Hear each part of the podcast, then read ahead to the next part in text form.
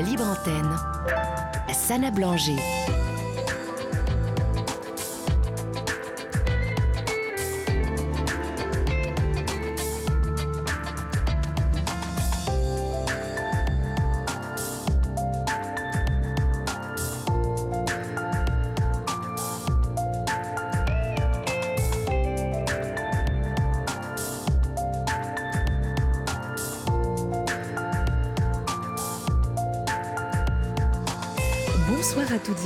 Bienvenue dans la Libre Antenne sur Europe 1. Nous sommes ensemble pour écouter vos témoignages en direct jusqu'à minuit.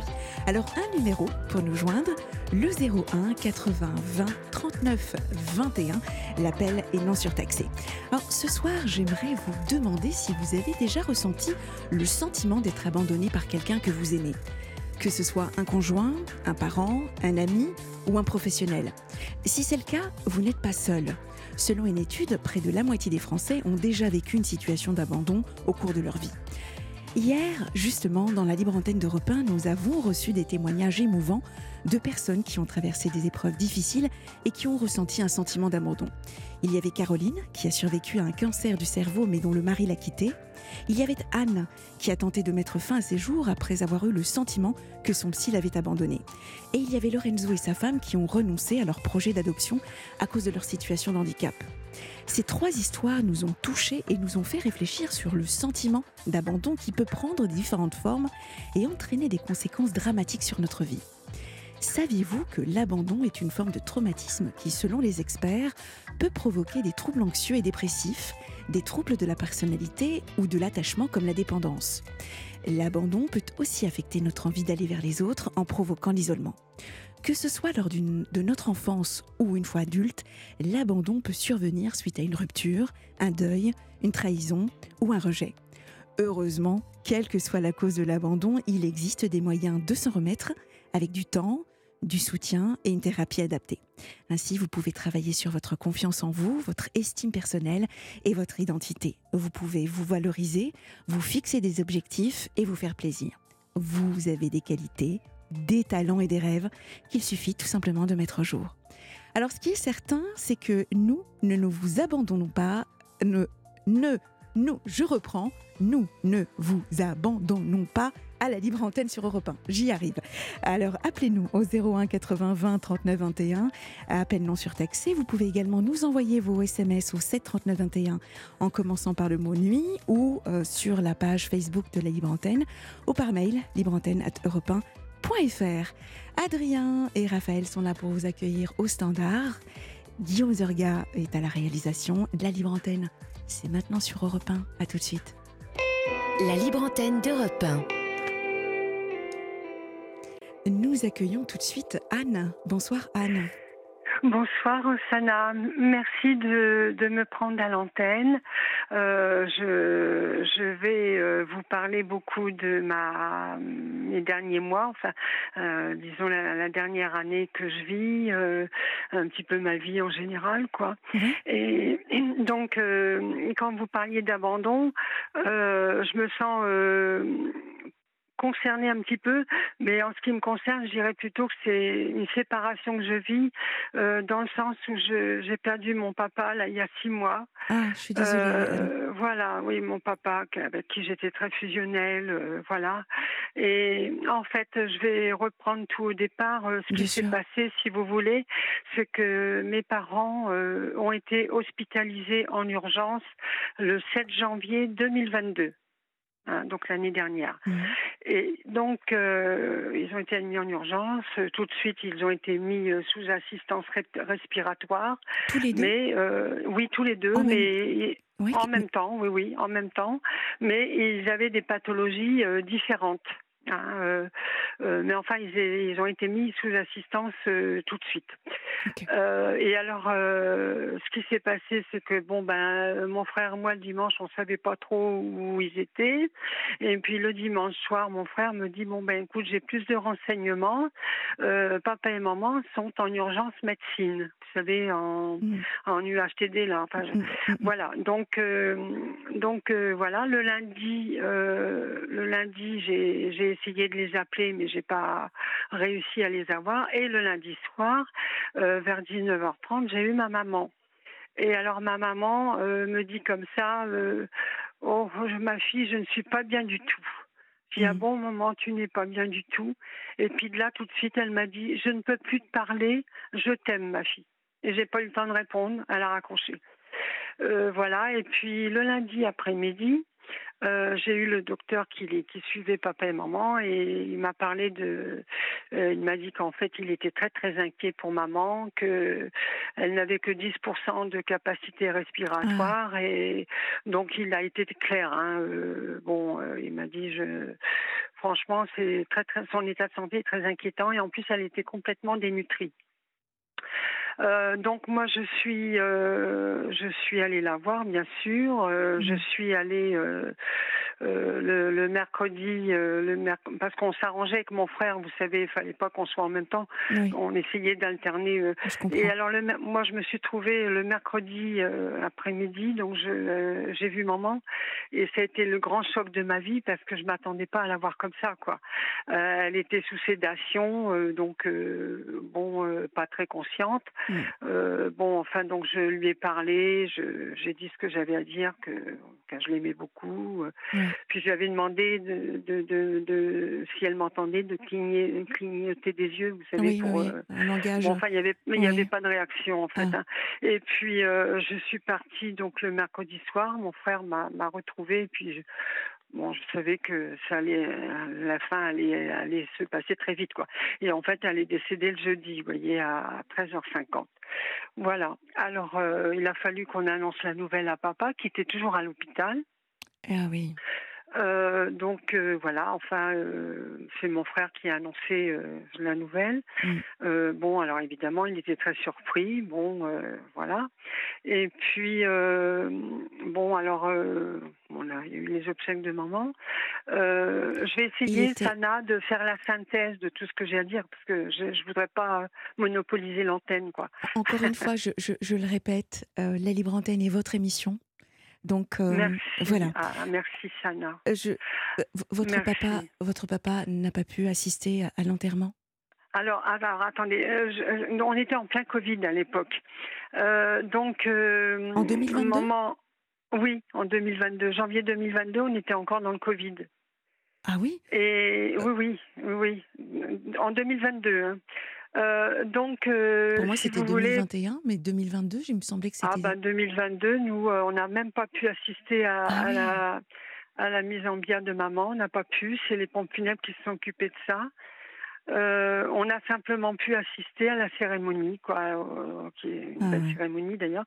Et, et, alors, mon papa, il tenait absolument à assister. Hein. Ah, il voulait assister aux ouais. de euh, de maman. Et, il est sorti le 19 janvier 2022 pour euh, assister le 20 au matin aux obsèques de maman. Mm. Mais bon, il n'était pas bien du tout, hein, le pauvre. Euh, bon, enfin, et puis euh, voilà, donc euh, moi dans le coup, j'ai dit, comme papa était tout seul, j'ai j'ai pas voulu le laisser tout seul. Je suis je suis restée avec lui, quoi. J'ai occupé, euh, je, je, vivais avec lui dans la maison, dans sa maison. Mhm. j'ai occupé la maison et puis bon, ça se passait relativement bien. On, avec mon frère, on trouvait que papa, bon, il réagissait à peu près bien. Excusez-moi, vous, vous travaillez encore ou pas du tout? Non, moi j'ai 74 ans, Sana. Ah, ça s'entend pas du tout. Enfin voilà, vous avez une voix très jeune. Ah, c'est possible, mais il paraît que je fais pas mon âge, alors. Ah oui, vraiment, vraiment. c'est ce qu'on me dit. c'est ce qu'on me dit. D'accord. Mais voilà. Donc, euh, oui, je suis du 10 juin. Donc, euh, voilà, mon papa, euh, il réagissait pas mal suite au décès de maman. Bon, il en parlait beaucoup, bien sûr. Bah hein, oui, forcément.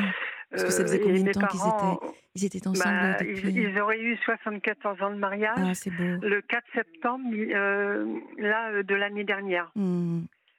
Vous voyez, ils se sont mariés en 48. Donc, voilà. Euh, donc euh, papa, on, ça, tout se passait bien. J'ai jamais, papa était très facile à vivre, hein. très très facile à vivre. Et, en fait, mes parents étaient, vous savez, très chrétiens, très catholiques, très pratiquants.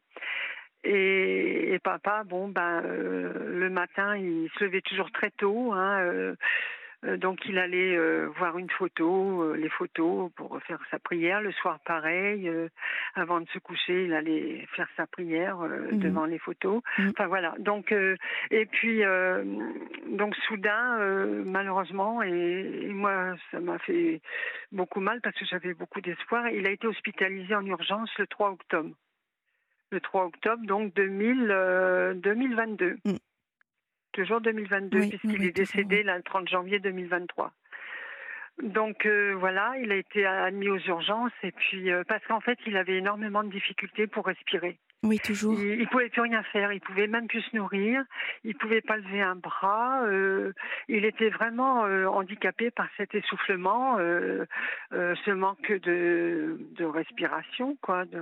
Et, donc, en fait, si je, si je comprends bien, vos parents ont souffert exactement enfin, ils, présentaient le même diagnostic en fait d'insuffisance respiratoire. Euh.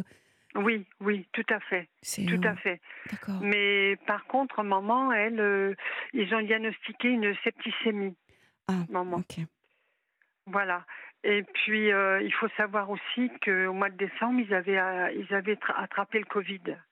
Mais ah comme ils étaient vaccinés, si vous voulez, ils n'ont pas fait une forme très très, très, très, élevée parce qu'ils étaient vaccinés. Hein. Enfin bon, je pense pas que c'était, vu leur âge, euh, c'était pas mmh. souhaitable.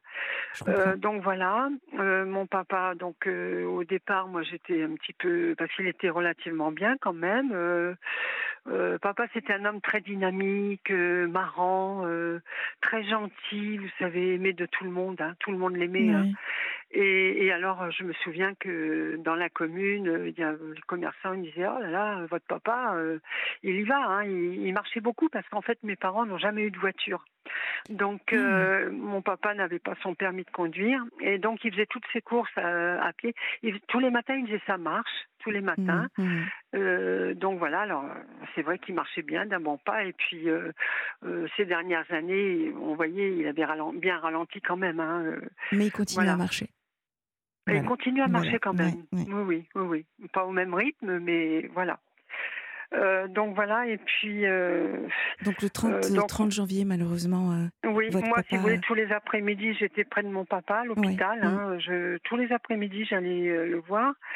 Et puis bon, il y a eu des moments difficiles. Et puis bon, en fait, son état s'est aggravé au mois de décembre, quoi. Et puis, euh, soudain, il y a le docteur qui est venu me voir euh, début janvier, là, euh, enfin pas début janvier, quelques jours avant, ah avant qu'il, avant qu'il meure. Et il me dit, écoutez, on peut plus rien, rien ne va plus, on peut plus lui donner ses médicaments parce qu'effectivement, il se nourrissait plus, il pouvait plus avaler. Euh, donc, euh, et puis euh, on pouvait plus le traiter pour toutes les pathologies qu'il avait, quoi. Mm. Problème rénal, il, a été soigné pendant plusieurs années pour une insuffisance rénale.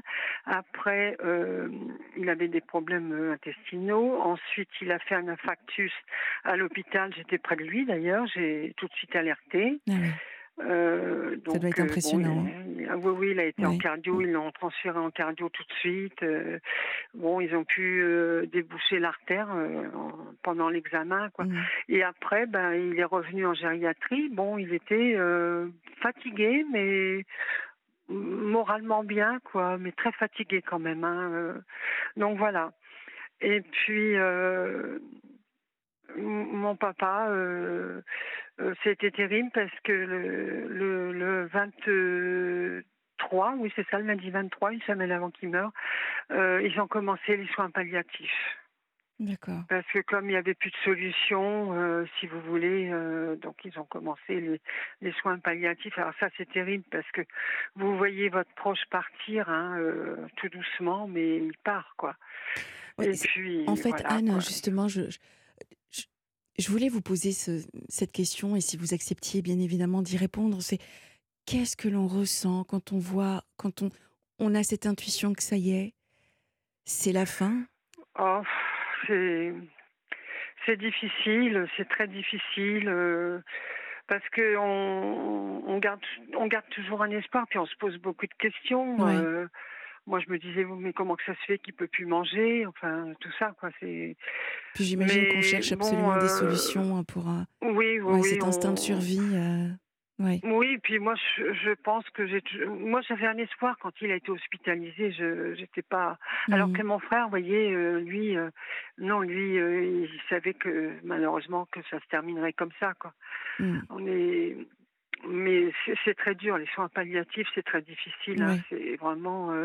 Bon, alors évidemment il souffre pas, mais il souffre pas. Il est, si vous voulez, il est, il dort quoi. C'est ce que dit le docteur, il dort quoi. mais euh, voilà, il y a plus, il y a plus trop de réactions. Et mmh. puis alors moi, ce qui m'a beaucoup marqué, c'est que le samedi, hein, il est décédé le lundi euh, à 5 heures du matin, et le samedi, hein, le samedi, alors c'était le 28. Dans l'après-midi, j'étais à côté de lui, hein, j'allais toujours le voir là, tous mes après-midi, et, j'ai voulu bien remettre son oreiller. Donc j'ai pris sa tête, j'ai voulu le replacer sa tête, et alors là, il a ouvert grand les yeux, il m'a regardé. Ah, ça m'a fait, ça m'a fait drôle, ah vous savez. Tout de suite, je me suis dit, mais j'ai même pas rien dit parce que j'étais tellement euh, euh, sidérée. Euh, mais je me suis posé la question de savoir s'il m'avait reconnu quand même mais bon, vraiment des yeux bien ouverts. Euh, mais ça a duré quelques secondes. Hein. Il est tombé tout de mmh, suite mmh. dans le, l'endormissement, quoi. Mais ça m'a marqué. Puis le dimanche, alors là, il n'y avait plus du tout de, réaction. Et c'est bizarre. Je devais pressentir quelque chose parce que euh, le dimanche soir, je ne pouvais pas quitter la chambre. J'ai fait deux, trois fois ah l'aller-retour. J'avais du mal à, quitter la chambre. Et, vous voyez, il est mort dans la nuit. Oui, donc il y, a bien quelque, chose, qui, nous alerte. Hein, ouais. je mmh. comprends. Vous êtes où maintenant, Anne? En plus, vous savez, je vais vous dire, mes parents, ils ont eu des, une fin de vie très difficile, dans le sens où ils ont perdu euh, un fils en, le 28 octobre 2015. J'ai perdu, enfin, mon frère et moi, on a perdu, euh, on a perdu notre frangin, hein, qui mmh. était plus jeune, c'était le dernier de la fratrie. Euh, donc, il est décédé, il avait 57 ans. Ah oui, et alors, ce qui est oui, jeune. Et ce qui est terrible, c'est qu'il appelait mes parents tous les jours hein, pour avoir des nouvelles. Et, maman me disait qu'elle l'avait eu le dimanche. Hein, le dimanche, d'ailleurs, il allait voir un, ami. Et le lundi, pas de nouvelles. Le mardi, pas de nouvelles. Mercredi, pas de nouvelles. Alors, le mmh. mercredi soir, elle a demandé à mon frère, euh, écoute, euh, d'aller voir. C'est quand même inquiétant, il y a un problème. Est-ce que tu pourrais nous emmener chez, chez ton frère, quoi? Voilà. Alors euh, mon frère, euh, il était, très fatigué parce que ce jour-là, euh, mon frère et, ma belle-sœur fêtaient leur anniversaire de mariage le 28 octobre. Et alors quand maman lui a dit qu'ils avaient plus de nouvelles depuis lundi, il a dit bon ben d'accord, il les a emmenés chez chez mon frère. Mmh et euh, qui habitait dans l'Essonne. Et alors là, euh, donc parce que mes parents avaient les clés de, sa maison, donc euh, mon frère tape une fois à la porte, pas de réponse. Une deuxième fois, pas de réponse. Alors à la troisième fois, mon père il dit ben écoute, il y a qu'une chose, c'est faut ouvrir la porte quoi. Donc il, mon frère a ouvert la porte, il est rentré avec papa. Et maman est restée dans, est restée dans la voiture. Et alors, quand mon frère est rentré, il s'est douté de quelque chose parce qu'il y avait une odeur, ah euh, vous oh savez, euh, voilà.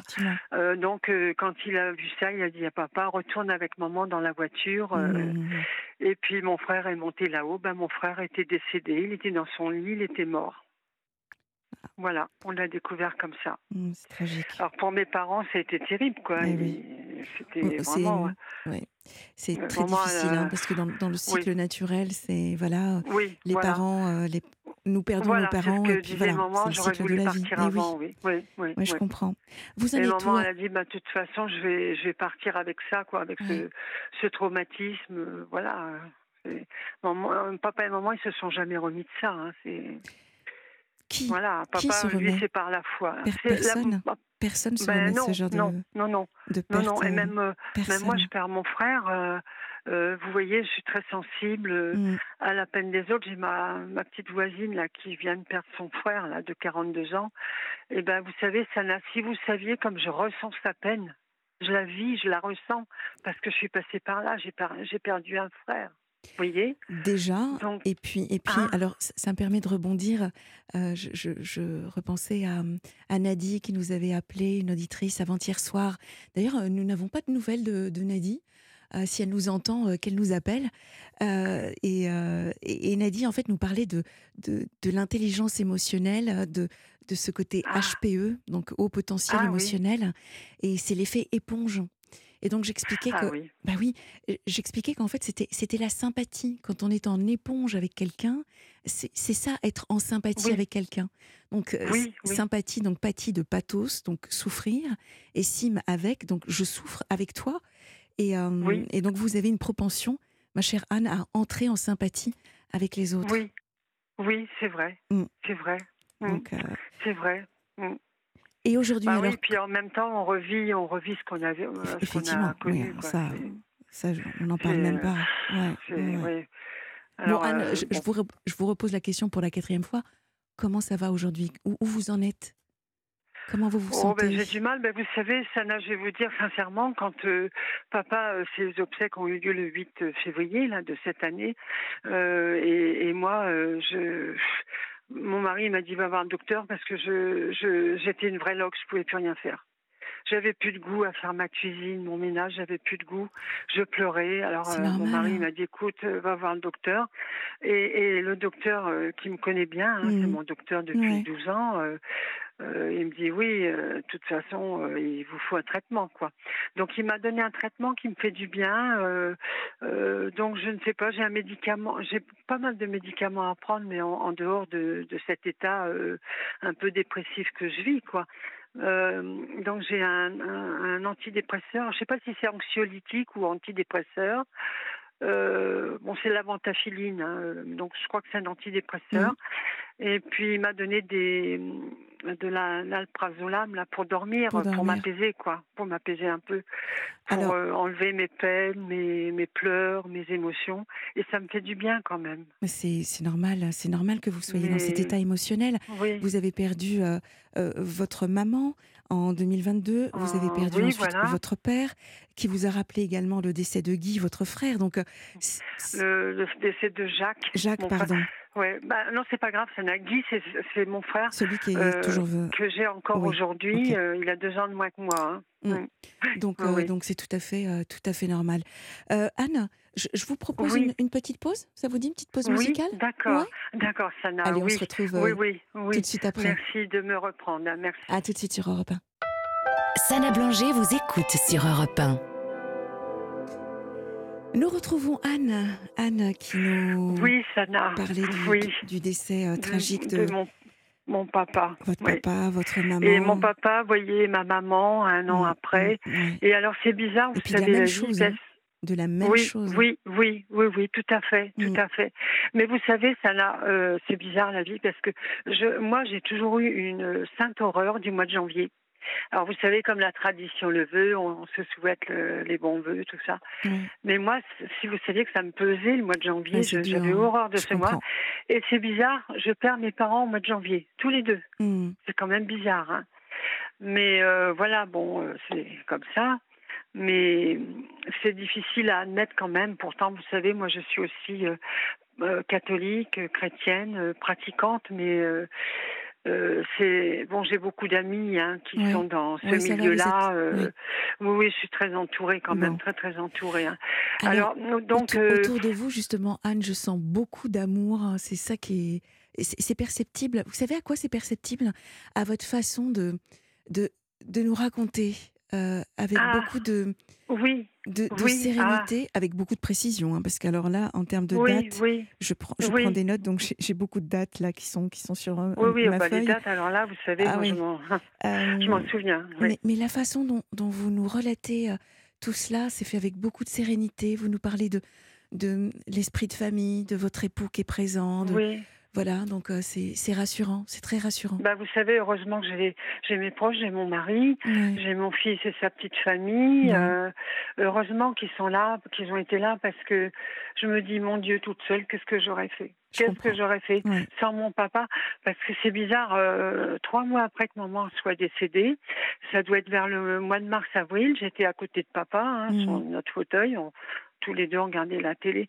Puis d'un coup, parce qu'il il avait déjà du mal à respirer, je dis Oh papa, qu'est-ce que je vais devenir sans toi?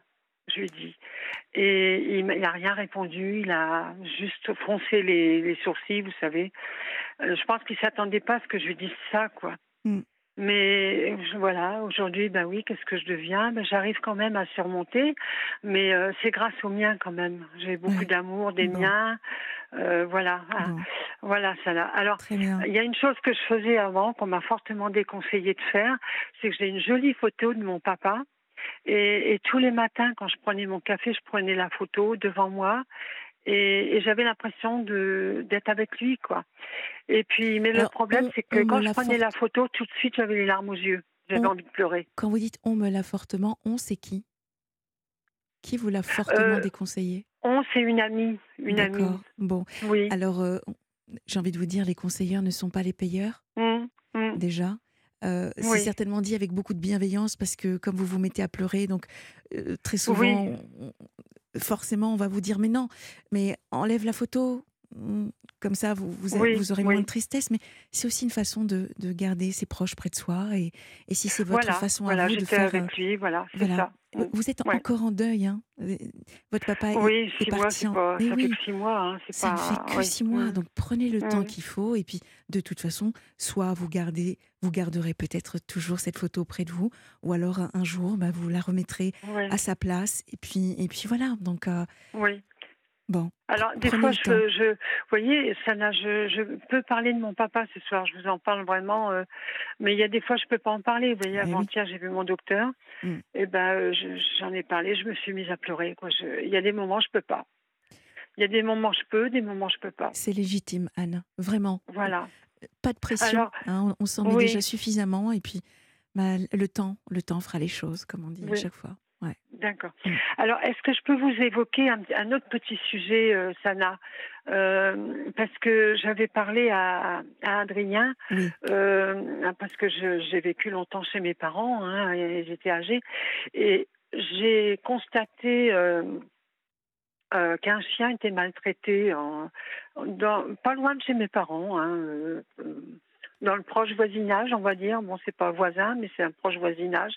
Et alors, ce pauvre chien, euh, euh, il est enfermé. Euh, je vous en parle parce que je compte sur de l'aide un petit peu de, des auditeurs. Oh, alors là, je, peux vous garantir une chose, c'est que dès que l'on parle de maltraitance animale sur la libre antenne d'Europe 1, ça va très, très, très vite. C'est un sujet sur lequel nous sommes tous extrêmement sensibles. Ah bah oui, oui. Alors euh, c'est ce que j'ai constaté parce que moi je suis une fidèle de la alimentaire. Oui, hein, merci beaucoup. tous les jours. Oui, oui, oui, oui. Euh, donc euh, ce chien, il est enfermé dans un enclos grillagé jour et nuit, mhm. jour et nuit. Il mhm. Il le sort jamais et il vit dans ses excréments dans ses excréments. Vous voyez ce que je veux dire ah Et je ne suis pas sûre qu'il ait à manger correctement.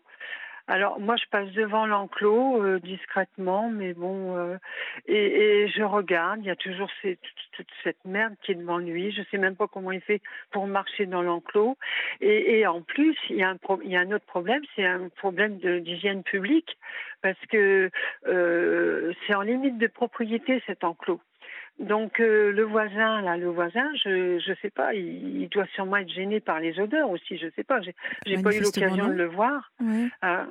Il est en limite de propriété l'enclos, hein, donc. Euh, mais c'est une infection quand vous passez, vous voyez. Euh, alors ça me fait mal au cœur. Je ne supporte pas ça. Quel rapport vous avez avec ce voisin? Ah, alors le rapport, c'est tout simplement que moi, si vous voulez, comme je vivais chez mes parents, j'occupais la maison de mes parents. Mhm. Euh, ce sont des proches voisins. Enfin, ils sont pas proches proches, mais il y a parce qu'il y a une rue qui, qui les sépare. Mais c'est des gens qui sont pas loin de mes parents, qui étaient pas loin de mes parents, quoi. Et alors moi, j'ai fait des interventions déjà il y a, oh, il y a un an, un an et demi. Mhm. Oui, puisque maman était encore de ce monde. Euh, et, et donc, euh, il y a une dame à l'époque qui, qui, une dame, mais c'est pas la SPA, ou elle, elle, fait, elle s'occupe de la maltraitance animale, mais si vous voulez, elle n'a pas la notoriété de la SPA ou 30 millions d'amis. Moi, j'avais eu ses coordonnées de, de, bouche à oreille, quoi.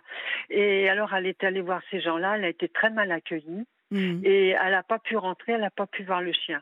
Alors moi, j'ai vu d'autres, euh, j'ai interpellé d'autres associations, euh, mais euh, comme la SPA, la Fondation Brigitte Bardot. Qu'est-ce qu'ils vous ont dit?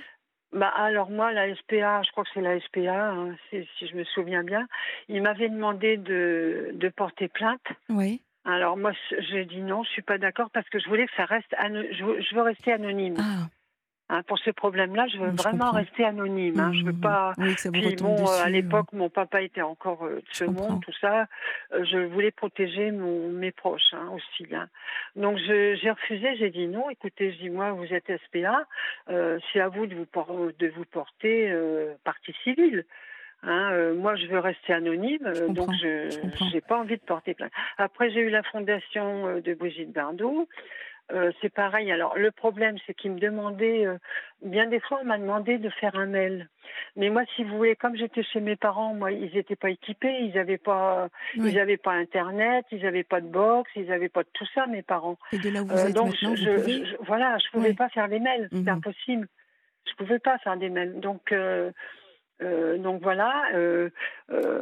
donc voilà, quand j'ai oui, oui Anne, dans tous les pas cas, pu aller jusqu'au bout. Quoi. On, entend votre appel. Hein, si jamais les auditeurs peuvent vous aider à faire avancer la situation euh, concernant ce chien que vous, en tout cas, vous, vous avez le sentiment, hein, c'est votre ressenti à vous qu'il ah, est oui, euh, oui. maltraité. il pleure, hein, il ah, pleure. Il... D'accord. Bon. Des fois, il aboie pour les appeler, mais bon.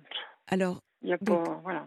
Chers auditeurs, si jamais vous avez euh, des conseils, euh, alors là pour le coup concrets, hein, euh, qui sont inspirés de, quelque chose de vécu, si vous voulez bien aider Anne à faire avancer la situation de, ce chien, eh bien contactez-nous donc au 01 80 20 39 21.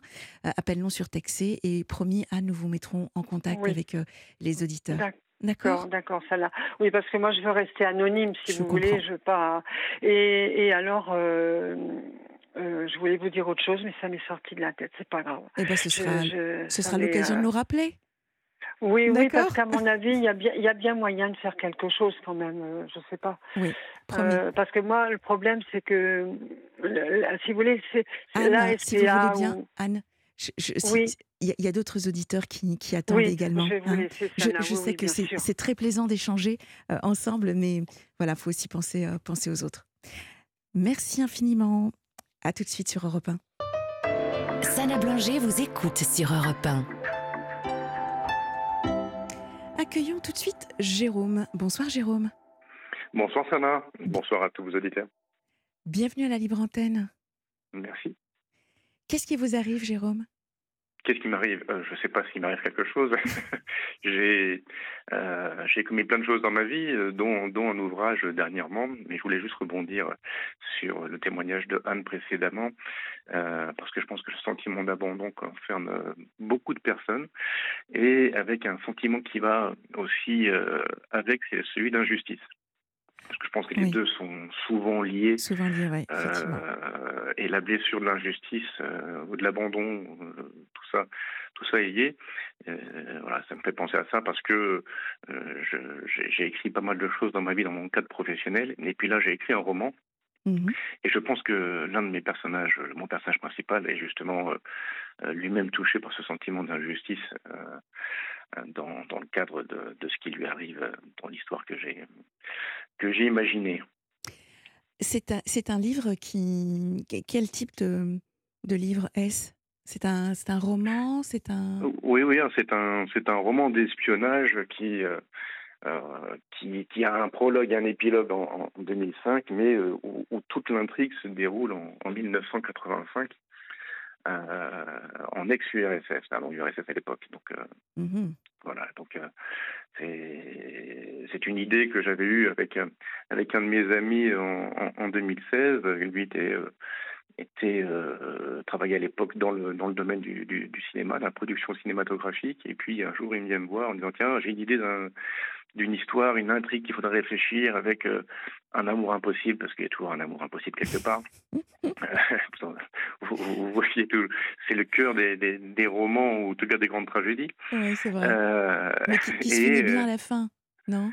euh, oui, bien ou mal, ça, on ne sait pas. Non, mais, généralement, on a envie que ça se termine bien. Mais, ah bah, pour les amours impossibles. Pas comme dans Rita Mitsuko où les amours finissent mal à la fin, mais non, non, mais donc on, on j'ai réfléchi à ça et, cette, cette, idée d'amour impossible venait en, parallèle lui de, de, sa vie perso puisqu'il avait un amour en Ukraine donc à mmh. distance. Euh, D'où l'idée en fait ensuite d'imaginer une histoire qui se passe en Ukraine entre un, Français et euh, une Ukrainienne peut-être, mais à travers quelque chose d'un peu plus, euh, euh, je dirais, sexy au sens cinématographique du terme, qui était une affaire d'espionnage en fait. Alors, Jérôme, en fait, vous vous êtes approprié l'histoire, c'est ça? Parce que ce n'est pas vous qui avez vécu cette histoire non, exactement. En fait, c'était, ça, a servi de, point de départ, euh, une réflexion commune. Et puis, euh, en fait, on a, on a imaginé toute une intrigue, en fait. Euh, eh ben, en parlant d'intrigue, on, se retrouvera juste après le flash de Guillaume qui vient d'arriver au studio. Ça vous va? Oui, très bien. Allez, à tout à l'heure. Sana Blanger vous écoute sur Europe 1. Avant de retrouver euh, Jérôme, un grand merci à Maggie qui nous a envoyé un SMS et qui partage mon goût pour les 22 degrés au mois d'août. Merci Maggie. Euh, 73921 si vous aussi vous souhaitez euh, nous envoyer un SMS. Jérôme. Oui. Jérôme, merci beaucoup. Je suis toujours là. Donc Jérôme, que nous avons euh, écouté juste avant le flash de Guillaume Buan, et vous nous parliez donc d'un roman d'espionnage que vous avez écrit. Il est terminé, j'imagine oui, il est terminé. Voilà. Et donc, euh, euh, en fait, vous nous disiez que ce roman, en fait, euh, le, fil, le fil de l'histoire, vous avez été inspiré par, par un ami avec qui vous avez déjeuné, hein, c'est ça? C'était un déjeuner ou un dîner? Je sais Oui, français. voilà. à bâton rompu. À bâton rompu, et en fait, il vous relatait, il vous racontait son histoire hein, d'amour impossible avec une personne ukrainienne? C'est ça, exactement. Et en fait, ça vous a inspiré. Et vous avez. Parce que finalement, comment vous est venue l'inspiration de ce. Au-delà de ça, parce que c'est pas votre histoire. Non, non. L'idée au départ, c'était de, de rédiger ensemble un film, euh, enfin de, ah. d'écrire un scénario de film. euh, et donc, parce que lui était de l'univers du cinéma, et donc oh, il y a cette histoire d'amour impossible. Et alors j'aime bien cette citation de Jules Sandeau, qui est un écrivain du 19e, qui dit euh, L'amour est d'autant plus probable qu'il paraît impossible. Mm. Euh, et ça, je trouve assez, assez, assez magnifique comme, comme, citation. On aurait aimé écrire soi-même. Et, et, donc on trouve un contexte là-dedans, et comme on est tous les deux passionnés de films d'espionnage, notamment. Euh, moi, j'ai grandi avec les trois jours du Condor, mais plus récemment la taupe, euh, des choses comme ça. Euh, on s'est dit tiens on va on va on va on va créer un contexte. L'idée c'est de trouver un contexte. Alors quand on a l'idée originale, les gens pensent que c'est assez facile puisque c'est bah on a une idée puis on y va. Euh, bah, en fait, c'est pas si simple que ça, euh, le processus de création, parce que bah, il faut après ensuite de la, de la, de la graine qu'on met en terre ou qu'on met dans, dans, notre esprit, euh, bah, tirer le fil, euh, bâtir un squelette, et puis une fois qu'on a un squelette qui est à peu près cohérent, avec les grandes lignes euh, de, je dirais, de, de, de l'histoire, avec les intrigues, avec les indices, avec les personnages, la bible des personnages différents qui ont différents rôles dans, dans l'histoire eh bien, il faut rédiger. Euh, et même si, comme moi, on a l'habitude de rédiger un petit peu, alors moi j'ai rédigé beaucoup de discours dans ma vie professionnelle, mais c'est un autre exercice, vraiment, ah euh, l'écriture. Et je me sentais en l'occurrence incapable d'écrire un scénario. Parce qu'un scénario, ça répond à des, une codification particulière. Euh, et je ne me sentais pas de, de, rentrer dans cet exercice-là que je ne maîtrisais pas. Je pense que chacun, chacun son métier aussi. Et je lui ai dit, écoute, c'est quoi? Je vais écrire le roman du film. Et euh, c'est comme ça que c'est né. Exactement. Et euh, alors c'est assez assez rigolo parce qu'en fait le, le, le, roman qui se passe à Odessa, oui. Euh, parce qu'il fallait trouver une ville un peu mythique et je trouvais qu'Odessa, pour le coup, c'était c'était c'était intéressant. Euh, tout le monde se souvient ou ceux qui ne se souviennent pas peuvent aller voir sur YouTube euh, les extraits du film d'Eisenstein euh, sur euh, le cuirassé Potemkin avec le grand escalier, la scène de l'escalier, mhm. qui a marqué les, les, les cinéphiles. il fallait que ça se passe voilà à Odessa. Pour moi, c'était c'était une évidence. Et, et puis faire évoluer nos personnages et les intrigues sur place. Vous l'avez commencé quand ce livre? Alors, je l'ai commencé en 2016. Eh oui. je, je venais de, quand on, de- on de- pense à l'actualité aujourd'hui, euh, Oui, tout à fait. Ah ça, oui. le, li- le livre Mm. s'appelle, euh, le roman s'appelle Opération Odessa, mais il n'a strictement rien à voir avec ce qui se passe aujourd'hui. On est plutôt dans euh, le KGB, euh, la DGSE, euh, voilà, c'est tout l'univers, euh, je dirais, de l'espionnage comme Ah on oui. l'a tous euh, connu au cinéma. tel qu'on le Euh, connaît dans la conscience collective. Exactement, exactement, avec les vilains du KGB les gentils des autres. Et puis, le process de, de, de, de- de création se fait, et puis voilà, et on, on arrive à, à construire euh, cette histoire. Donc 2016, j'ai commencé euh, à écrire les 100 premières pages.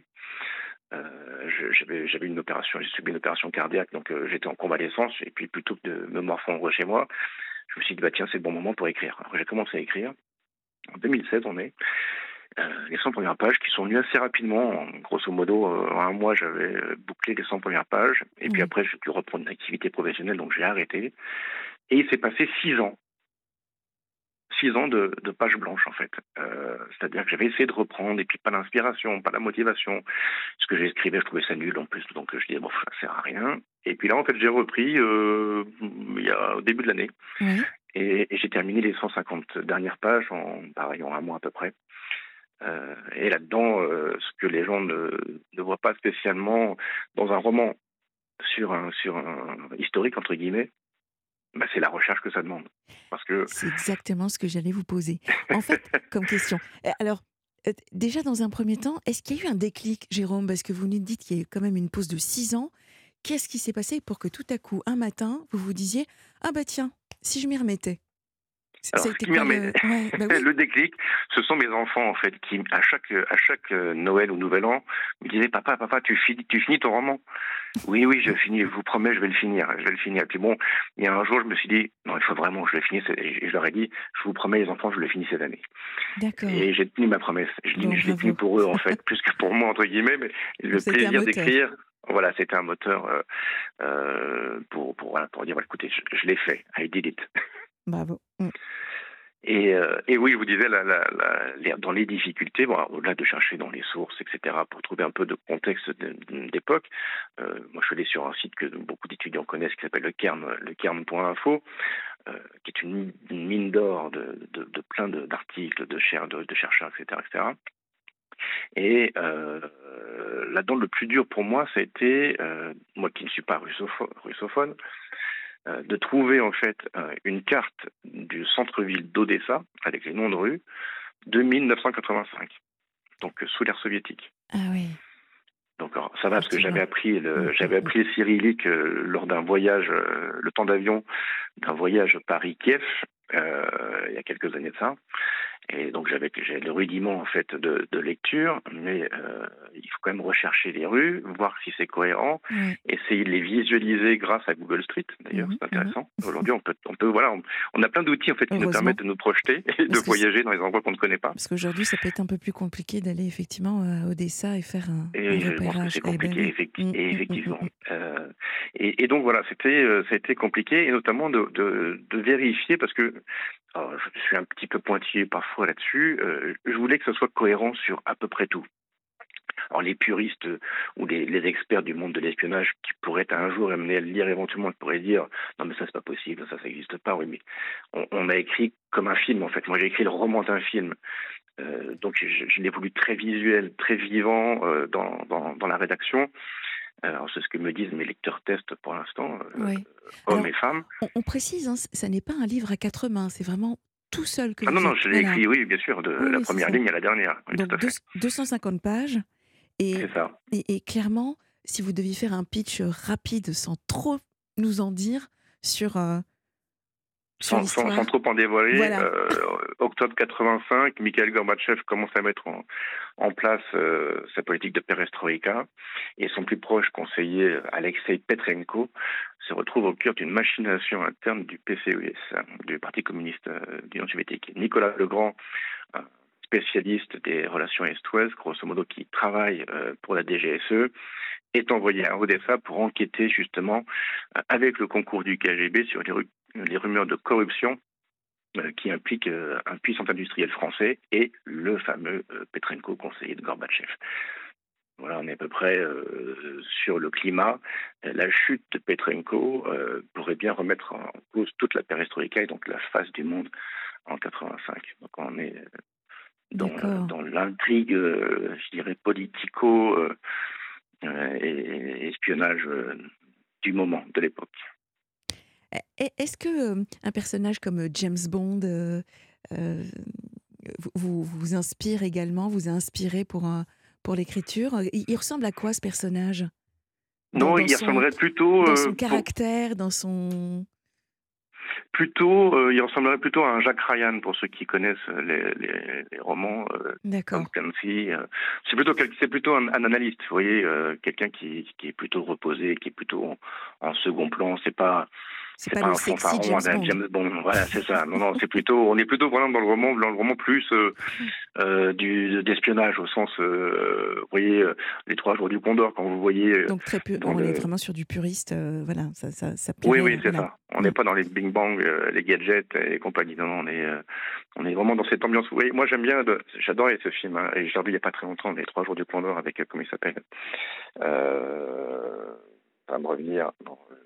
Robert Redford. Qui, qui, est, qui, est, traqué. Euh, voilà, on est plutôt dans cette ambiance-là, en fait. Mmh, mmh. Euh, et euh, l'idée, c'est de mettre des indices tout au long du roman, en fait. Si, si les gens sont attentifs à la lecture, un jour, j'espère pouvoir être publié, si j'ai cette chance-là. Ah, donc il n'est pas encore publié? Non, pas du, pas encore. Donc je cherche un éditeur. S'il y en a qui, qui écoutent. Donc si je comprends bien, c'est aussi l'objet de votre appel, c'est de trouver un, un, un éditeur? J'allais dire un auditeur. Euh, c'est le Un auditeur. un auditeur, un éditeur. Voilà. Exactement. bah écoutez, Jérôme, en tout cas, l'appel est lancé. On a bien compris l'univers et l'ambiance euh, de, votre livre, euh, sa genèse également, puisque vous nous avez expliqué la source, l'inspiration, le travail que vous avez effectué également. Donc, effectivement, si, si un éditeur est sensible à, à cette histoire et a envie euh, de vous donner un coup de pouce, eh bien promis, euh, nous vous mettrons donc euh, en contact. Vous pouvez donc nous joindre au 01 80 20 39 21. L'appel est lancé, cher Jérôme. En tout cas, surtout rappelez-nous rappelez pour nous dire ce qu'il en est. On croise les doigts. je vous l'enverrai en primeur. ah oui, avec, avec plaisir. je, oui, oui, avec plaisir, parce que j'étais en train de me dire l'espionnage, euh, la Russie. Bon, allez, pourquoi pas, allons-y. ça me sortira de mes bouquins de développement personnel et de. avec grand plaisir, Jérôme. Merci infiniment. Merci en tout cas. À bientôt, Sana. À bientôt. Bonne, euh, bonne journée, bonne soirée. Bonne soirée. Vous aussi, laissez votre message à Sana Blanger au 01 80 20 39 21. Numéro non surtaxé, Europe 1. Accueillons tout de suite Yves. Bonsoir Yves. Oui, bonsoir Sana. Comment allez-vous? Bien, très bien, et vous? Bah, Très bien, bah, je suis je suis très, j'allais dire à la fois ému et honoré de parler oh. sur les antennes d'Europe 1. Eh bien, bienvenue, bienvenue. En, plus, juste après les, les Bee Gees, belle, belle entrée, n'est-ce pas? C'est chouette hein, comme musique. Ah oui, mais, euh, mais, à propos de Europe 1, j'ai un petit souvenir, si j'ai 20 secondes. La première fois que je suis entré, j'étais lycéen et je me souviendrai toute ma vie, j'ai eu des pans de souvenirs qui sont revenus. Euh, et je me souviens, j'étais lycéen et et donc j'ai toujours été intéressé par le monde de la radio et puis Europe 1, évidemment, avec ses journalistes, ah avec, euh, voilà. C'était qui à l'époque, Yves, que vous aviez vu? Vous vous souvenez? Alors je me souviens, il y avait, euh, euh, il y avait Pierre Belmar. Ah, hmm, fantastique comment? Fantastique, je vous envie. J'aurais adoré rencontrer Pierre Belmar. Il y avait, et puis il y avait un philosophe, le philosophe d'Europe 1, une émission qui s'intitulait Campus, et c'était Michel Lancelot. D'accord. Alors, alors, en fait, Michel Ancelot, c'était un peu le Michel Field de l'époque. Mhm. Euh, et puis il y avait euh, des journalistes comme Paoli. Euh, et puis et puis aussi alors là ça fait quand même des vieux souvenirs. Il y avait aussi les frères Roulants. Et j'étais fasciné par par par par cet univers par ces journalistes qui étaient très à l'aise, qui étaient brillants. Euh, pour moi, c'était c'était euh, c'était un autre monde, c'était le monde de la liberté. Euh, alors que parce que quand on est lycéen, on n'est pas toujours très, on est toujours, on est parfois un peu introverti, alors que là, il, il s'exprimait très très bien ça pétillait, voilà, ça pétillait et c'est et euh, et donc euh, je m'en souviens euh, pas comme si c'était hier, mais pratiquement là quand je vous en parle, j'ai un, certain nombre d'images qui sont face à mon écran là, voilà, voilà, mm. en deux mots. Bah, merci, merci beaucoup pour ce partage, Yves. Ah oui, non, mais c'est, c'est, c'est, j'allais dire, c'est, eh ben c'est, j'allais dire, je, euh, je me, je me souviens encore de cette journée à l'époque.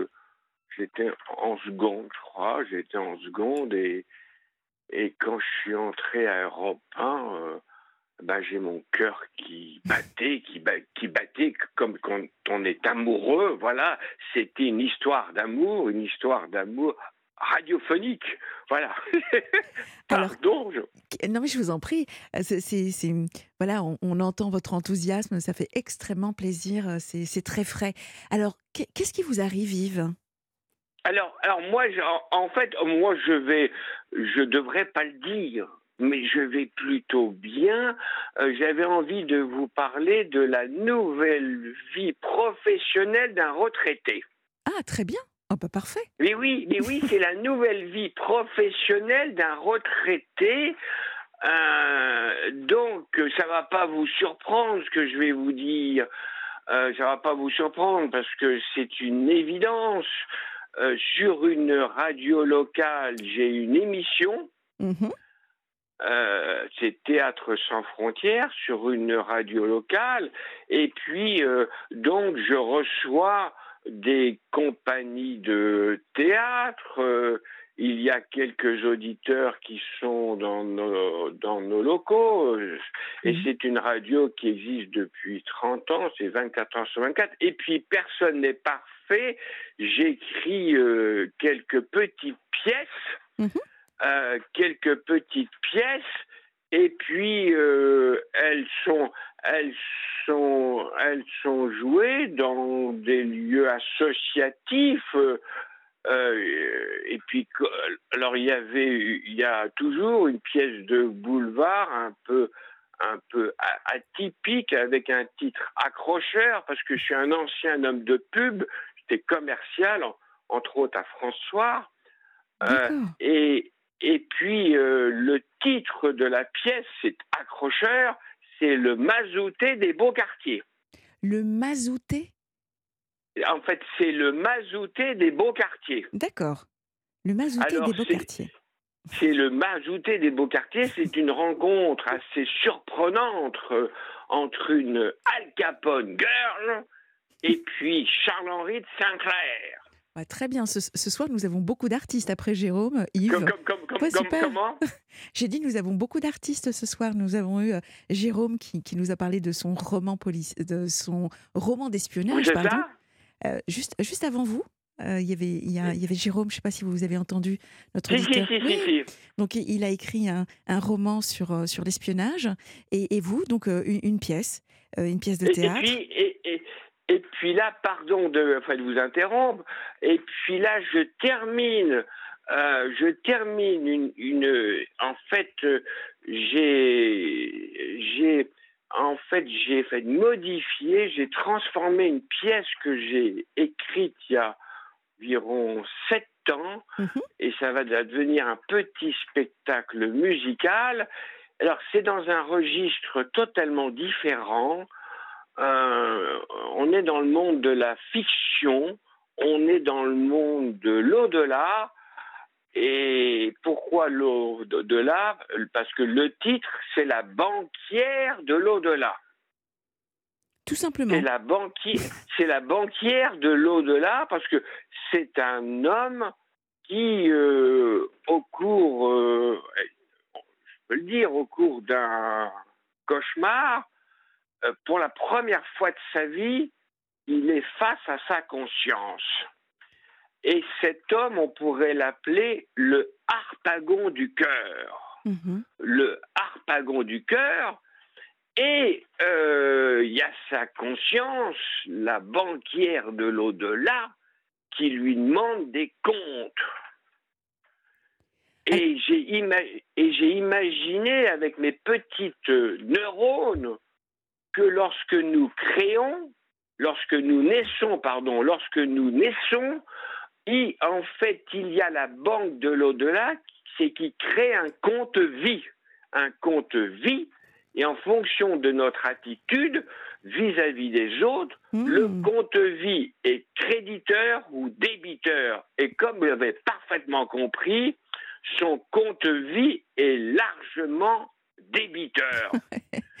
donc, donc, donc, donc, en fait, en fait, cet homme et, j'allais dire euh, au sein d'un tribunal et il doit rendre des comptes et là cette femme euh, cette femme j'allais dire euh, cette femme en fait il, c'est son procès mais là mhm. où mhm. et, et donc c'est au cours d'une voilà c'est c'est un rêve, un cauchemar, et puis, et puis comme dans comme dans, comme dans tout la, la vie, il faut, il faut que ça se termine bien. J'ai imaginé que cet homme-là, pour faire très court. Mais racontez pas la euh, fin. Alors, alors, alors, je vais pas vous ah bah raconter la fin. Ben non, ah bah non, bah bah non, je vais pas, vous raconter la fin. Ah, j'ai cru que vous allez spoiler, comme on dit la fin. Alors, euh, voilà, par, non, surtout pas. mais non, mais alors, mais alors, surtout que la fin, elle est hyper positive. Mais, vous êtes déjà en train de... Elle, est hyper positive et, et, et, et, grâce à ce cauchemar, il y a cet homme qui va gagner de l'argent. Yves, est-ce que vous avez Netflix? Euh, Netflix, non. Non, j'ai pas, mais, mais ah, je. mais, je, je, vais vous dire pourquoi je vous pose cette question. Oui, parce que oui vas-y. Oui, hier, hier, justement, j'ai regardé exactement la même, presque, hein, presque, le, même pitch que euh, La banquière de l'au-delà en version 3.0 sur Netflix, sur la série Black Mirror, saison 4.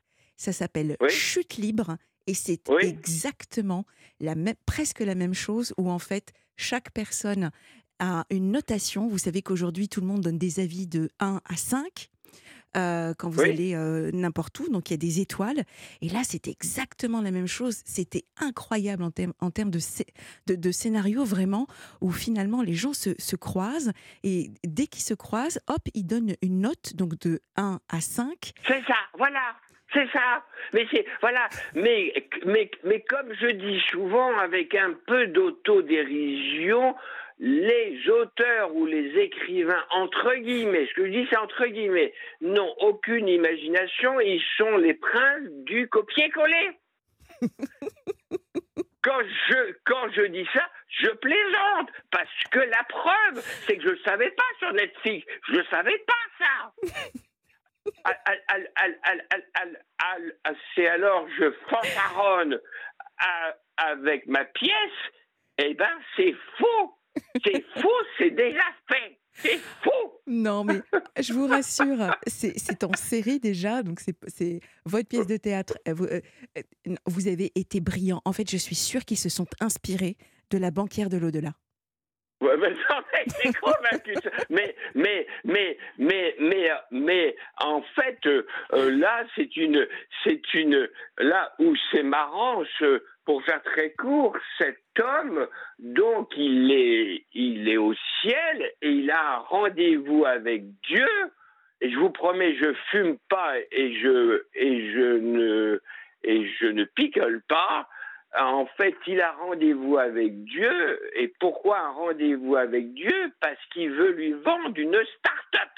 Parce que Dieu va créer une start-up. D'accord. Voilà. Bon. Et, donc, alors, ah, pourquoi ça? Parce que j'ai fait voulu un peu accrocher les gens. Je me suis dit, tiens, quand même, euh, euh, quand on est dans l'au-delà, on pense à tout, sauf à une start-up alors, alors cet homme, voilà.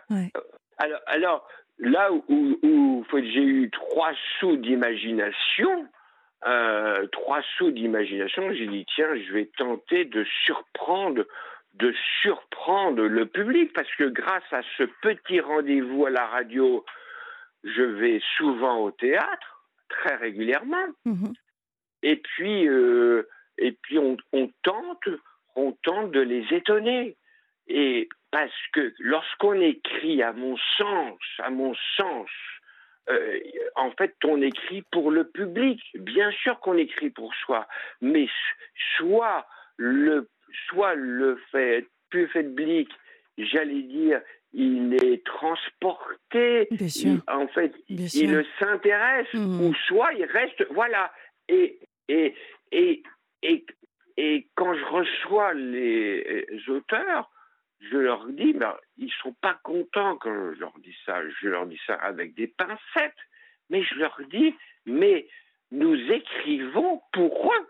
Alors, il y a soit le théâtre privé, où là, c'est vraiment pour eux, mhm. ou soit le théâtre subventionné, où là, c'est différent. Là, c'est différent. La, pièce se, joue actuellement, Yves? Non non non, non, non, non, non, non, non, Là, là, euh, là, j'allais dire, euh, elle va être jouée euh, euh, et je suis très heureux d'être un ancien commercial parce que de temps en temps, c'est le commercial qui reprend le pouvoir. Je comprends, pour pouvoir. Et, et, et, qui vire celui qui gribouille. Euh, et donc, euh, je suis en contact avec, de, avec des associations mhm. et, et fait, je cherche je cherche euh, un, lieu, un lieu pour, euh, pour, euh, j'allais dire, pour la tester. Mais en fait, les choses, les choses, fait, les choses avancent là. les choses avancent, ça va se faire, ça va se faire. Allez, il faut être lucide. Je dirais le courant c'est courant 2023, voilà. Mais c'est dans des lieux qui sont modestes. Hein, hein. oui, dans bien sûr, mais... Oui, c'est dans des lieux qui sont en fait, modestes. Et puis, euh, et puis, je commence par une chanson connue, mhm. parce que pour accrocher un peu le public, pour l'accrocher, euh, et puis, euh, et puis, et puis, il y a de la musique, euh, il y a de la musique classique même. Et puis. Euh, du spectacle vivant. Un vrai spectacle vivant. En, bah, en, fait, c'est exactement ça. Mm. C'est le spectacle vivant. C'est exactement ça. Et lorsqu'on écrit, moi je suis un peu, je, je dis c'est comme un match de tennis. Il faut que les répliques claquent. il faut que ça, voilà, il faut. Euh, et. Euh, et, j'allais dire, et plus je gribouille et plus j'écris, et plus je trouve que c'est difficile. Oh là là Oh là là Qu'est-ce que c'est dur Voilà ah, Qu'est-ce que c'est dur Qu'est-ce que c'est dur Vous avez un. Vous me faites rire, Yves. Ah, bon. Comme, comme, comme, comment? Vous me faites rire. ah bah, bah, bah, en fait, euh, bah, je suis très heureux de vous eh faire moi rire. Aussi. Moi aussi, vraiment. Vous m'offrez ma, ma, ma plus belle crise de fou rire à l'antenne, en direct, à la libre antenne. Voilà, une vraie libre antenne. Merci infiniment. Euh, juste au pas. Vraiment comme ça, parce que je repensais à, Jérôme, si jamais vous connaissez un éditeur, hein, voilà, puisque vous avez... comment, comment Si jamais vous connaissez un, éditeur euh, pour, pour Jérôme, justement. Il cherche un éditeur. Je vous dis ça parce que vous avez le, faire, vous avez le savoir-faire, mais manifestement, vous, vous avez dit que vous étiez très, très bon en faire savoir. Donc, euh, franchement, bravo. Merci infiniment, Yves. Vous, vous nous prouvez qu'effectivement, euh, la retraite, bah, il se passe plein, plein, plein de bonnes choses, puisque c'était votre introduction à vous dire que vous vouliez nous partager notre troisième vie, qui est la retraite. C'est ça. Et, voilà. en, fait, en fait, c'est ça. Pardon de vous couper, c'est la troisième vie. Absolument. exactement, la troisième vie. C'est un excellent titre, ça. Eh bien, on le garde pour la prochaine fois et surtout. Exactement ça. Voilà. Et, appelez-nous pour nous dire quand est-ce que vos, la, banquière de l'au-delà sera euh, produite sur, euh, sur une des scènes. D'accord On compte sur vous, Yves. Et merci ah, infiniment. Et, puis, mais c'est moi. Pour cette bouffée d'oxygène. Qui vous dis merci. c'est moi qui vous dis merci. Un très, très, très, très grand merci. Et là, je ne cabotine plus, je suis ému. Voilà. Et je vous salue. Et un grand merci. Et, et, et puis un bravo pour votre émission. Un bravo pour votre émission. La libre antenne d'Europe 1. Sana Blanger accompagne vos nuits. Accueillons tout de suite Dorothée. Bonsoir Dorothée. Bonsoir. Bienvenue à la libre antenne. C'est gentil, merci beaucoup. Qu'est-ce qui vous arrive Dorothée? Écoutez, rien de, rien de grave, rien de, spécial. Je voulais en fait apporter euh, un témoignage et euh, une affirmation concernant quelque chose qui est euh, mal compris dans les temps qui, qui actuels, c'est mhm. la sexualité. avec la vraie définition de la sexualité, sans les faux semblants euh, d'une vie où il n'y a pas de sexualité, c'est frustrant et c'est une situation subie. Non, en fait, la, ah, je, voulais parler de la sexualité dans le sens. Sexualité, donc sans, sans sexualité. sans sexualité et dans quelque chose qui soit euh, euh, admis, affirmé et assumé. Mhm. Parce que quand je me suis quand j'ai vraiment conscientisé cet état euh, chez moi, j'ai dans un premier temps essayé de prendre contact avec euh, des groupes Facebook. Et en fait, euh, je, ne, je, ne, rencontrais que des, des, personnes qui vivaient sans sexualité, qui se disaient donc asexuelles, mais qui en fait étaient complètement frustrées par rapport à ça et ne, souhaitant absolument pas être dans cet état-là. Mhm. Et moi, aujourd'hui, ben, j'ai, après une vie qui a été je dirais, difficile. Euh, j'arrive aujourd'hui, j'ai 58 ans. Et euh, eh bien, je suis, enfin, je ne suis pas devenue, mais je suis asexuelle. Et j'en suis très, euh, très épanouie, très, très bien avec ça. Et donc, je voulais apporter un témoignage pour dire à d'autres que c'est possible.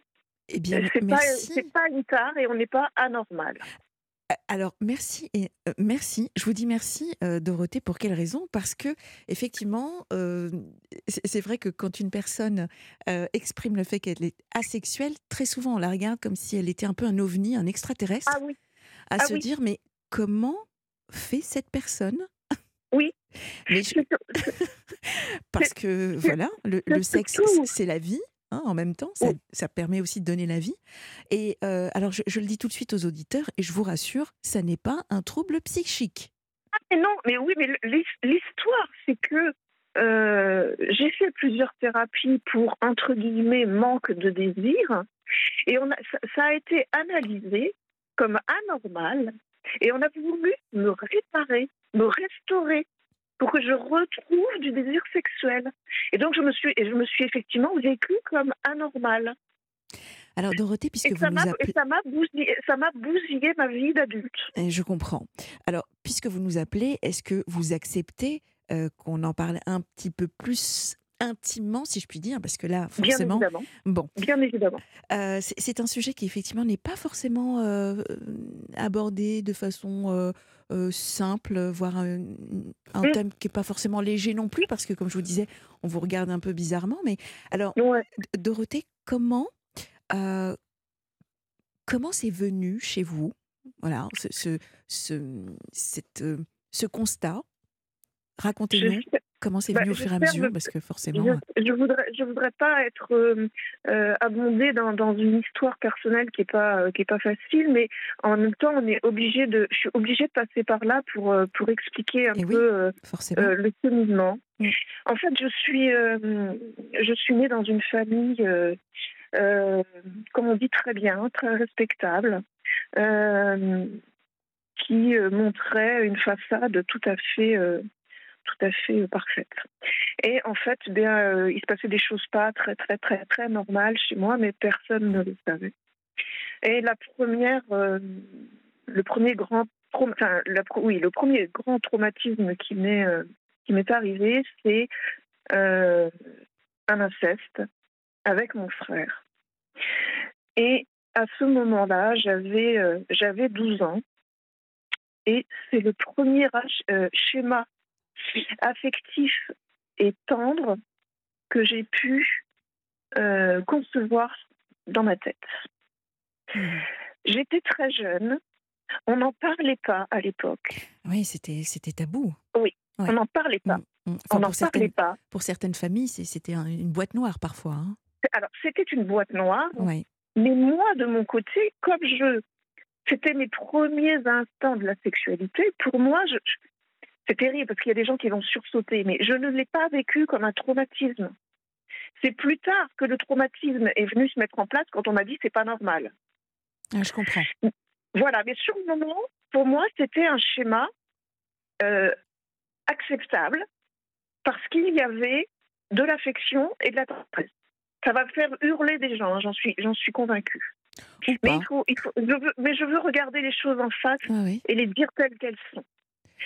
Et en fait, j'avais 12 ans. Et euh, un an après, un jour, j'ai dit non à mon frère. Et deux jours après, il s'est suicidé. Et donc, euh, la, dernière, la deuxième chose que j'ai euh, intégrée dans ma tête, c'est que quand on dit non à quelqu'un au niveau de la sexualité, il va y avoir rupture, il va y avoir abandon, voire même la mort. Et j'ai commencé à me construire ma vie avec ça. Alors là, ça a été un gros, gros, gros bazar dans ma tête. Ah oui, je comprends. J'en ai parlé à ma mère, qui m'a dit euh, très clairement, ce n'est pas vrai, ce n'est pas possible. Et de toute façon, si tu en parles, tu vas détruire la famille parce que ton père et ton frère iront en prison. Donc je me suis tue par culpabilité et pour sauver la famille. Ah, je, me retrouvais avec, je me retrouvais avec le poids de la famille sur les épaules. Euh, Dorothée, est-ce que vous avez entendu ou écouté l'histoire de Noémie il y a deux jours? Non. Non, d'accord. Non, je n'ai pas entendu. Ok, moi je pense à elle. Je vous écoute, je vous entends et je mm. pense à elle. Voilà. Mm. Et, euh, et ensuite, eh ben, je me suis euh, rangé dans le, euh, dans le tracé euh, de, euh, du destin d'une femme, c'est-à-dire qu'il faut être marié, il faut avoir des enfants.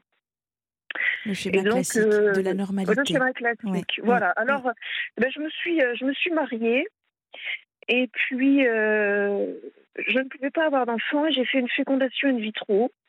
Et j'ai eu beaucoup de chance parce que cette fécondation in vitro a marché du premier coup. Donc j'ai été enceinte très très vite. Mmh et euh, à sept mois de, grossesse, euh, mon mari m'a dit Bah non, ça va pas le faire, ça va pas être possible. Donc il est parti. Et donc j'ai vécu la fin de ma grossesse euh, toute seule. J'ai accouché toute seule avec ma meilleure amie. Et ensuite, bah, c'était tellement le bazar dans ma tête que j'ai engagé des thérapies, plusieurs thérapies. Mmh justement dans lesquels on a voulu me, réparer parce qu'il fallait absolument que, que j'ai du désir. C'était pas normal que j'ai pas de désir. Et pendant cette thérapie, euh, j'ai euh, eu la nécessité de, bah, de mettre les pieds dans le plat au niveau de la famille et de dire voilà ce qui m'est arrivé, c'est pas normal et il n'y a pas que moi qui devrais me faire soigner, c'est tout le monde qui devrait se faire soigner là-dedans. Oui, je comprends.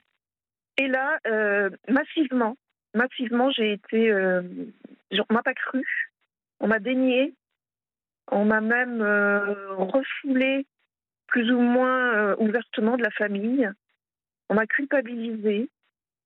Enfin, ça a été. là, je, me suis retrouvée dans une impasse, une impasse totale. Et, votre mère, quelle, euh, quelle posture bah elle prenait à ce moment-là? Alors, à partir, à partir du moment où elle m'avait dit qu'elle ne me croyait pas, elle ne m'en a plus jamais parlé. Ah, d'accord. Elle a, elle, a mis, elle, a mis une chape de silence, mais elle, elle, elle, mettait, elle est décédée maintenant, elle mettait des chapes de silence sur les choses qui la dérangeaient. C'est-à-dire que le, le, le, suicide de mon frère, il y avait eu un, silence. C'est-à-dire que euh, ce suicide, on ne m'a jamais euh, expliqué pourquoi mon frère s'est suicidé. Et c'est pour ça que moi, j'ai, euh, ben, je, me suis fait mon histoire dans ma tête en me disant que c'était de ma faute. Mais je comprends. Oui. Voilà. En fait, les, chapes, de silence, c'est peut-être ça qui est plus traumatisant que les événements en eux-mêmes. Je comprends. C'est ça que je veux faire passer, parce que c'est très très important. Euh, de comprendre que ce n'est pas forcément euh, l'événement qui est traumatisant, mais comment il est traité. C'est au moment où, le, au traitement de, du traumatisme, enfin, au traitement de, l'événement, c'est là mmh. que ça devient un traumatisme dans la tête de l'enfant. C'est très juste. Voilà. C'est très juste. Donc, donc je me suis, euh, donc bah, à nouveau, j'ai continué, euh, j'ai continué ma vie, j'ai, euh, j'ai élevé ma fille et puis quand elle avait 6 ans, j'ai rencontré un homme dont je suis tombée amoureuse. Mmh et nous nous sommes mariés et euh, la belle histoire n'est pas terminée malheureusement. Et euh, il a euh, adopté ma fille. Elle n'avait plus de, elle n'avait plus d'ascendance, donc mon mari l'a, l'a adoptée.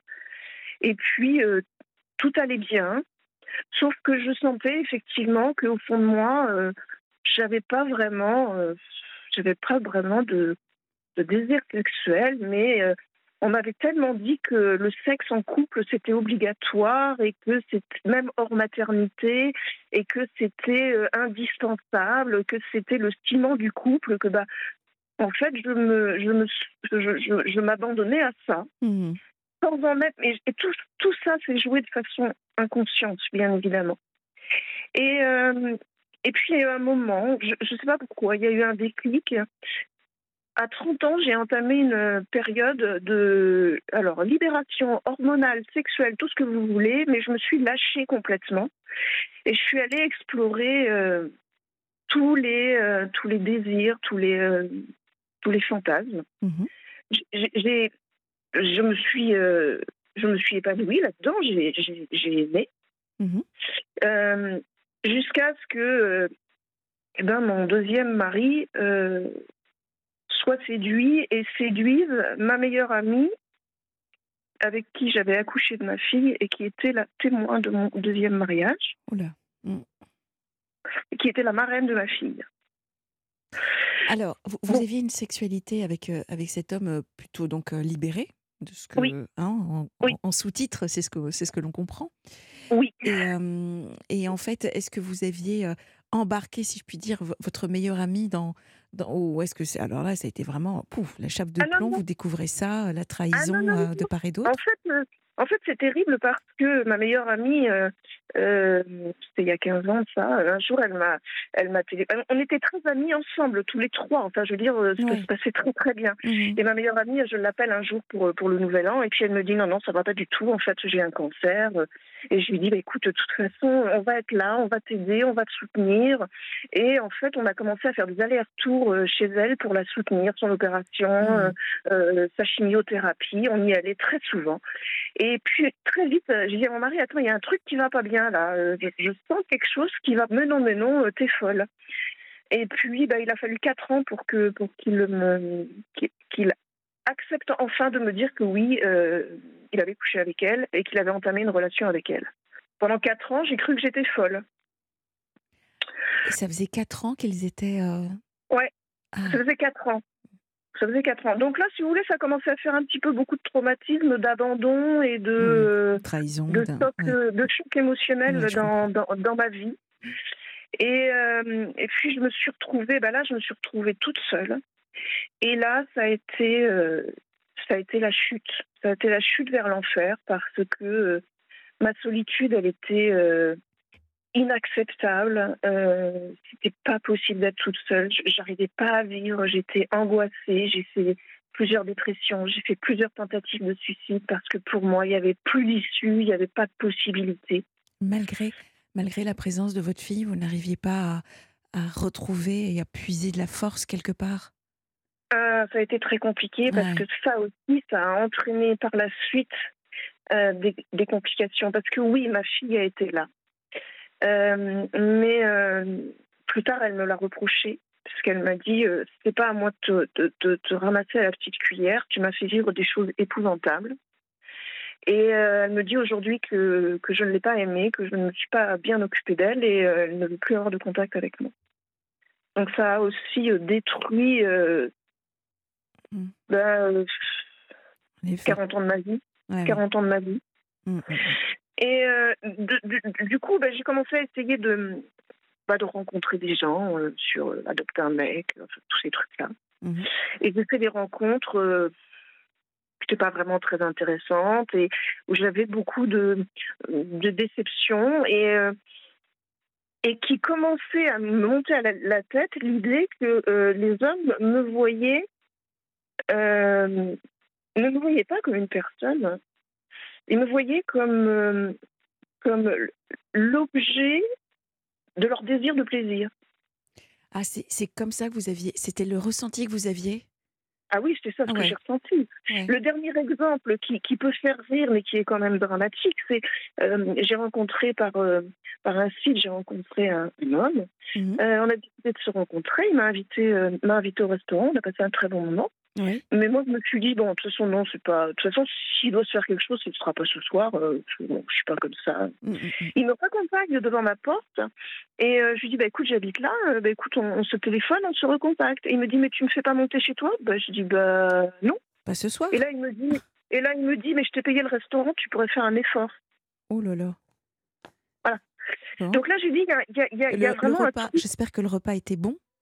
Je ne sais même plus. je sais même plus. mais... mais... en tout cas, en tout cas, je me suis rendu compte que je me suis rendu compte que euh, la sexualité, il y a un truc qui va pas, quoi. Il y a un truc qui va pas mhm. bien. Je comprends. Au niveau de la mienne, mais au niveau des autres aussi. Alors, euh, malheureusement, Dorothée, nous arrivons euh, à la fin de, cette émission. Alors, deux options possibles.